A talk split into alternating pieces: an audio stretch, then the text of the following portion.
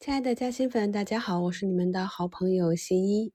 在本专辑以前的节目里呀，给大家做过一期集合竞价、申报优先成交、委托盘后交易和按钮啊挂单技巧的这样一期节目。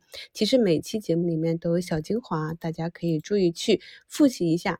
那今天早评和午评里跟大家讲了，早盘就看到了今天有反核情绪啊，那可能就是一个反核的行情，于是呢就去。低吸了兰州银行，那目前是封在涨停板上。那什么叫反核呢？啊，核按钮我们讲过了。那反核按钮呢，就是指在股价已经被核按钮资金打到深水区或者跌停板的时候，由于板块效应啊、短线情绪的回暖，或者说。冰点啊，极致冰点的反弹带来的反核情绪。那反核的资金呢，在出逃资金最恐慌时的低点拿货，也就是别人恐慌我贪婪。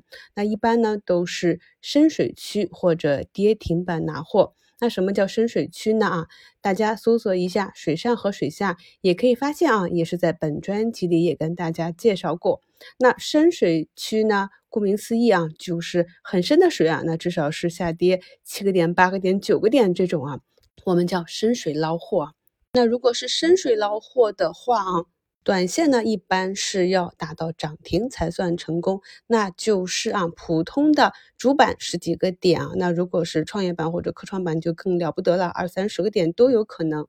那就是大肉了，那么大肉带出的赚钱效应就会鼓励这些短线选手啊，如果他们第二天能够去兑现的话，有机会继续上冲的话，那么市场在极度冰点的时候啊，因为核按钮嘛，集体核按钮一般都是冰点，那在这种情绪下就会有一个转暖的信号啊，那么这些市场上首先勇敢者的盛宴啊，在深水区捞到货。并且在后期吃到大肉的资金就可以勇敢继续去做多，这就是反核按钮行情存在的意义以及产生的原因。